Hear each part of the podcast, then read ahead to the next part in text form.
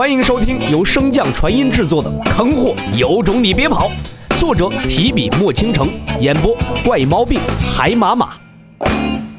第一百五十六章轻松取胜。见他还是一脸的不解，洛尘解释道：“你手中的纸人是我专门研究出来获取记忆的，所以能读取到你心中的想法。”洛心饶有兴致地翻看着手中的纸人。这等奇物他还是第一次见，自然比较新奇。休息室中忽然传来了一阵滴答声，似乎是在催促着二人。洛心起身向外走去，见洛尘还不动弹，提醒道：“洛大哥，休息时间快结束了。你不是说我轮空了吗？”洛心闻言，心中犹如一万头草泥马奔腾而过，苦不堪言呐。半个时辰后，满身伤痕的洛心步履蹒跚地回到了休息室。洛尘瞥了一眼狼狈的洛心：“你的对手是水若彤吗？怎么这么惨？”洛心一边傻笑一边摇头：“是五级分院的陈萌萌。”“你傻笑个什么劲儿啊？”“下一场你对战水若彤，我轮空了。”洛尘愣了一下，这运气一事果然难以琢磨。你先恢复。我去外面试验一下这新研究的纸人。洛尘说罢，便改变身形和气息向外走去。对战场中，裁判席处早已经空无一人，看台席上的观众却是越来越多。洛尘混入人群中，神不知鬼不觉地将纸人撒出，一部分纸人化作了正常修士，融入到弟子之中，实验真实性；一部分则贴在了弟子的衣服上。试探能否读取想法。让洛尘失望的是，纸人贴在衣服上并不能读取记忆和想法，只有真正的触碰皮肤时才能起效。随着时间的流逝，众弟子渐渐变得兴奋。洛尘将纸人收回，朝着等候区走去。果然，没一会儿，裁判也陆续的回到了自己的位置，水若彤和洛心也出现在了等候区。冯婉欣神识扫过，见荒和水若彤都已经在等候区了，便直接宣布道：“功德分荒对战五季分院水若彤，现在进场。”两人闻言，一前一后的向对战台走去。洛尘望着眼前这个冰山美人，心中有些犹豫不定。当然不是怜香惜玉，而是在为洛心打算。这首席弟子之名，洛尘并不想争。无论是那些修炼资源，还是那个名额，都对洛尘没有什么作用。所以，洛心拿到这个首席弟子才是最完美的。但这也是洛尘的为难之处。书院极其看重气运一事，所以轮空之人就相当于成功晋级。所以，洛尘现在赢了水若彤，等于是为洛心清扫障碍，到时候再认输是最为稳妥的办法。而将水若彤放过去。让洛心自己面对他，则能让他成长得更快。但是洛心能够胜过水若彤吗？与水若彤相比，洛心只有那独特的暗灵根占据一些优势。可是，一旦发现那虚实转换的特征，洛心几乎是必败无疑呀。一番衡量后，洛尘最终还是选择了那最为稳妥的办法。冯万兴看了两人一眼，轻声问道：“都准备好了？”洛尘和水若彤点了点头。那，比赛开始。话音刚落，洛尘便手持长枪，化作一片彩影，朝着水若彤攻去。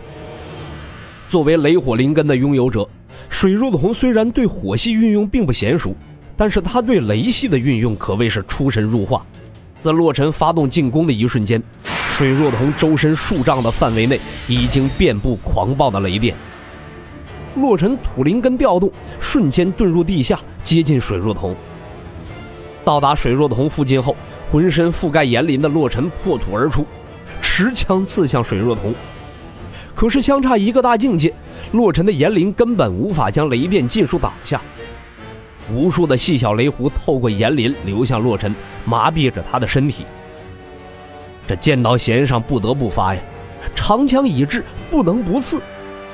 洛尘现在收枪，不仅白受了这雷电之苦，还极有可能被水若彤抓住破绽。虽然想到了一切可能发生的事情，但是洛尘还是低估了境界的差异所带来的影响。在身体的麻痹下，洛尘的动作逐渐变得迟缓，那吐露着杀意的长枪也丧失了原本的威力。水若彤贴枪近身，一掌拍向洛尘的眉心。情急之下，洛尘以枪身作棍，狠狠地朝着水若彤的腰间抡去。这水若彤虽是女子，但也不缺乏果敢，完全没有顾及自己即将遭创的柳腰，运足灵力朝着洛尘拍去。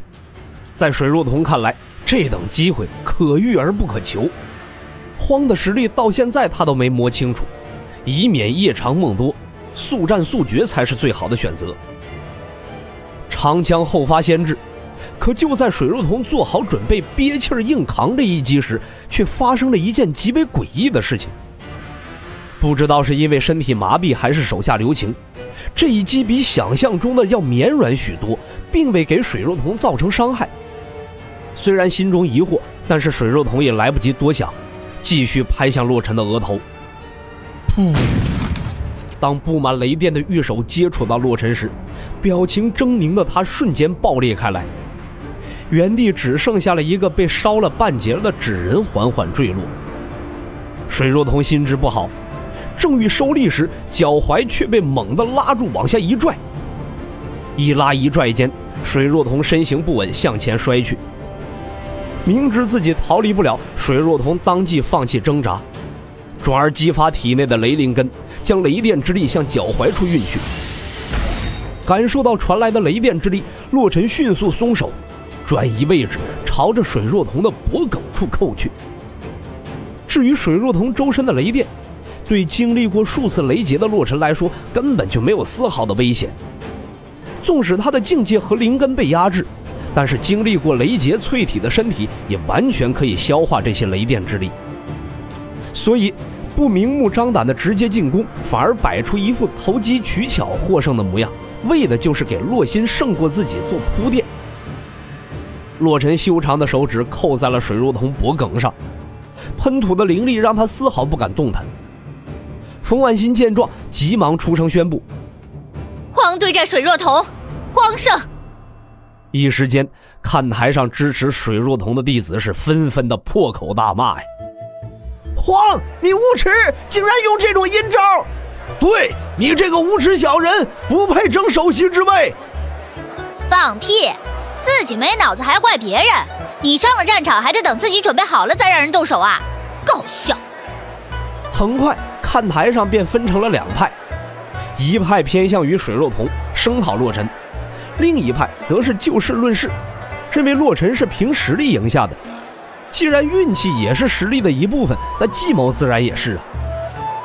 洛尘并未理会众人的争论，而是直接看向冯万新院长。我不用休息，现在可以直接开始比试吗？本集播讲完毕，感谢您的收听。如果喜欢，可以点击订阅哦，关注本账号还有更多好听的内容。还不快动动你的手指头！